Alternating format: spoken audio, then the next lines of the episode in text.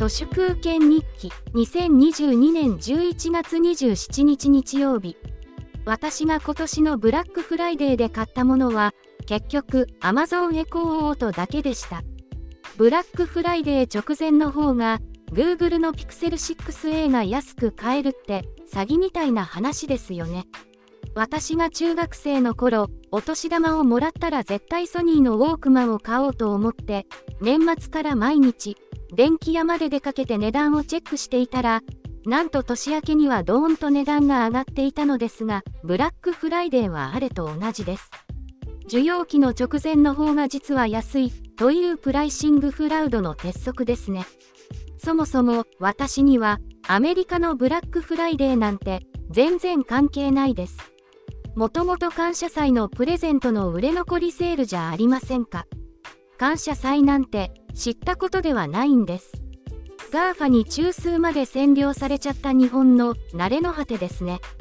イーロン・マスクがツイッターは米国中心のように見えるかもしれないが、どちらかといえば日本中心だと言ったようですけど、それって日本のツイッターがモデレーション不在の無法地帯になっているだけで、この発言からも今後のツイッターがアテンションジャンキーがやりたい放題の便所の落書きになることが予想されます。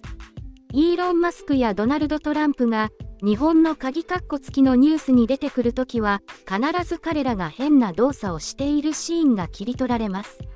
イーロン・マスクで言うと彼がスピーチしている時のおどけた表情、トランプだと演説かなんかで BGM に合わせて踊っているところが使われます。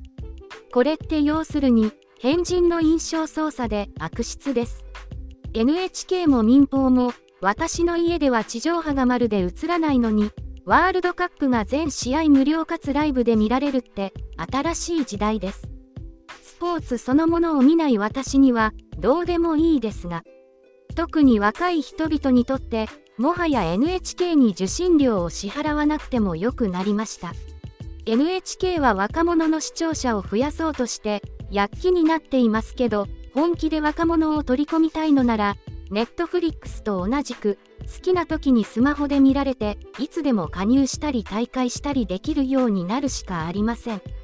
紅白歌合戦で若者に NHK を再発見してもらおうとか寝言にも程があります。NHK や民放や電通が大英や東映や日活のように消えてなくなりつつあるのが現在です。お金がないからワールドカップの放映権が買えない、お金があるところに放映権は移ります。そんな当たり前のことに抗うことはできません。今来つつある世界恐慌によって自然淘汰の勢いがますます強くなると思います。10年後には跡形もなくなくなっているものばかりだと思います。本日は以上です。ありがとうございました。人の行く裏に道あり花の山。